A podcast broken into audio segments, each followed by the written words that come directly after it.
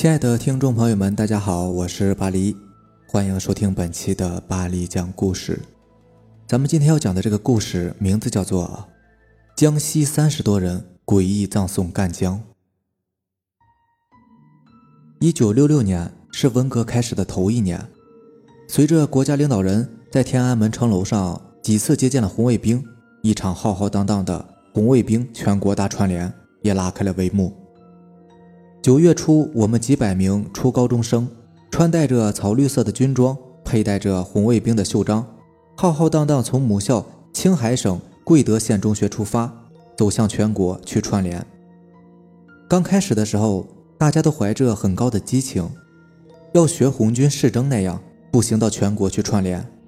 出发时还打着红旗，敲着锣鼓，可只走了一百多公里，到了省会西宁后就走不动了。意志薄弱的人打起了乘车的主意。当时的铁路客运遵照上面的指示，对串联红卫兵实行免票乘车，而且各地都设有红卫兵接待站，对串联到本地的学生提供免费的食宿。大串联实际上就是一次全国性的红卫兵免费大旅游。我们由开始的步行串联到后面的乘车串联，一路上有的同学要去西安，有的同学要去上海。更多的同学则想去北京接受领导人的检阅。出发时的几百名同学渐渐走散成了三三两两的小组，锣鼓旗帜也不知所踪了。最后，我们这一组只有四个同学来到了江西，先是去了景德镇，看了景德镇陶瓷工艺制作流程，在经过一番商讨之后，一致同意去瞻仰井冈山革命圣地，去接受红色革命教育。我们从景德镇一路南下，有车的时候就坐车，没有车的时候就步行。一路上，我们看到红卫兵所到之处，捡花衣、焚古书等所谓的破四旧的革命行动还在进行着。九月底的江西仍然是十分的炎热。一天下午，我们拖着疲惫的双腿，正朝着井冈山方向南行，不料眼前却被滔滔的江水挡住了去路。经打听，这就是赣江。我们沿着江边寻找能够过江的地方，见到了一个渡口，周围聚集着很多准备要过江的人，有推小车的，有挑担的，有背着竹篓的，还有扛着包的。他们中间有男有女，有老有少。从装束上来看，大多都是当地的农民，大概是早上过江去赶集，现在要过江回家吧。人群中有一老一少，像是爷孙俩，爷爷背着竹篓。竹篓里边装着从集市上买的东西，孙子大概看起来有六七岁吧，背着一个黄帆布的书包。爷孙俩正焦急地向着江对面张望。原来这条江面上只有一只小火轮在往返摆渡。由于秋汛江水很宽，小火轮往返一趟需要半个多小时。又因为小火轮一次只能载三十多个人，所以在早晚客运高峰期。渡口上常会聚集很多带渡的人，人们都在翘首以盼地望着江对面。但见一个小黑影出现在江面上，而且越来越大，它就是人们久盼的那只小火轮。随着马达突突突的声音，人群中也产生了一阵骚动。为了能够抢先登船，他们都往渡口前面挤，互相碰撞和推搡，抱怨声和吵骂声也随之而起。我们几个人呢，穿着军服。带着红卫兵袖章的学生，那当然是要以解放军为榜样，把方便让给群众，所以就没有去抢着登船，只好站在人群的后面，等待着下一趟的渡轮再过江。小火轮终于靠岸了，可以看清楚，它是一条长约十多米的带棚的动力船，船帮与码头之间搭上了一块长木板，人们开始踏着木板登船。爷孙俩也紧跟在人们的后面，爷爷拽着孙子努力地往前挤着。突然，那个孙子好像是看见了什么可怕的东西似的，猛地拉拽他的爷爷往人群后面挤。爷爷不明白孩子为啥会这样，怒骂着：“你个娃子，都啥子时候了，还不上船，还想贪玩，不回家啦？”便死拉强拽的要拖着孩子一起上船。小孩呢，却死死地抱着他爷爷的腿，拼命地反抗着，并哭喊：“爷爷，爷爷，咱们别上船，咱们别上船！”爷爷被这个孙子给弄糊涂了，真是又急又恼。刚才还好好准备上船的孙子，这会儿不知道犯了什么邪，死活不肯上船，任凭他打骂强拽，努力拖着孙子想上船。可是这个孩子就是死命的反抗，紧紧的抱着爷爷的双腿不松手，差一点把爷爷也给拖到地上。这时旁边有人来劝爷爷：“哎呀，小孩子实在不想上船，那就等下一趟吧。”趁着爷孙俩在拉扯的时候，人们早已经捷足先登，小火轮坐满了。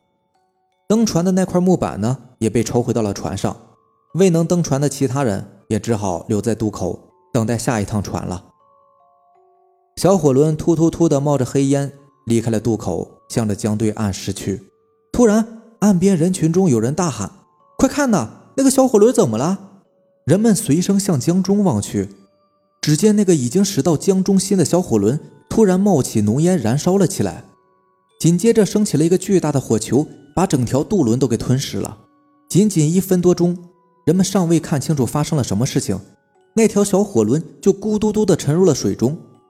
船上的人甚至连喊救命都来不及，就连同这只小火轮一同沉入了水底。突如其来的灾难竟发生在这么一瞬间，渡船刚刚经过江面上，只留下翻滚的气泡和没有散尽的浓烟，三十多条鲜活的生命就这样连同渡轮瞬间消失在了赣江中。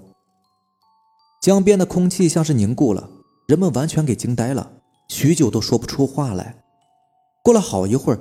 当有人庆幸自己命大没有登上那条索命船时，又不约而同的想到了刚才那个死活都不肯登船的小孩于是大家就把爷孙俩围了起来，问那个小孩刚才为什么死活不肯登船的原因。当然，小孩的爷爷更庆幸是自己的孙子救了自己的老命，也迫不及待的想知道孙子不愿意登船的原因。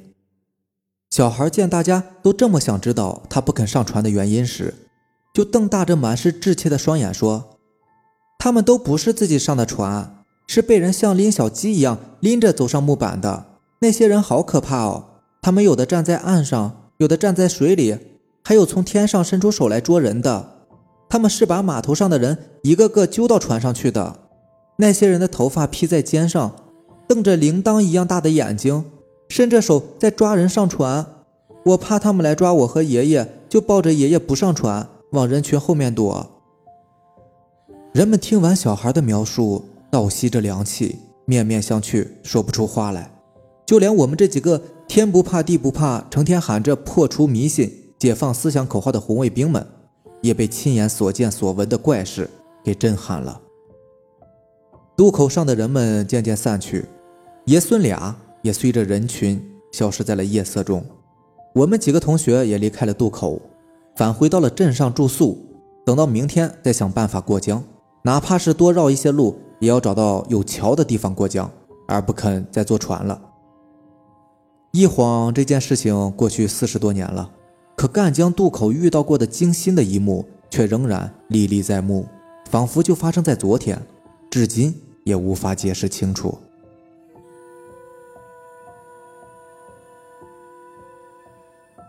接下来再让咱们看一个网友分享过的一个亲身的经历。我记得是两年前吧，在七月半的前几个晚上，天天被压床，心里边就一个念头：快点吧，我要睡觉。说也奇怪，每次我被压床的时候，睁开眼睛，房间里的灯都是亮的。每天早上，我妈都说我为什么老是开着灯睡觉，其实我也不知道为什么。七月半到了，又被压床了。只见一个浑身黑的东西飘进了我的房间，除了面部以外，其他地方都是黑的，跟死神没有什么区别。我就看着他飘出了窗外，心想终于可以睡觉了。谁知道他妈的他又回来了，飘到我床边，准备摸我头。我下意识的把脑袋歪了一下，他没碰着，然后就走了。结果到了第二天，我家楼下死了一个人。是你楼下的那个人死了，上来上来找你来了吗？还是说，这个人没碰着你，又跑到楼下去了，把楼下那个人带走了？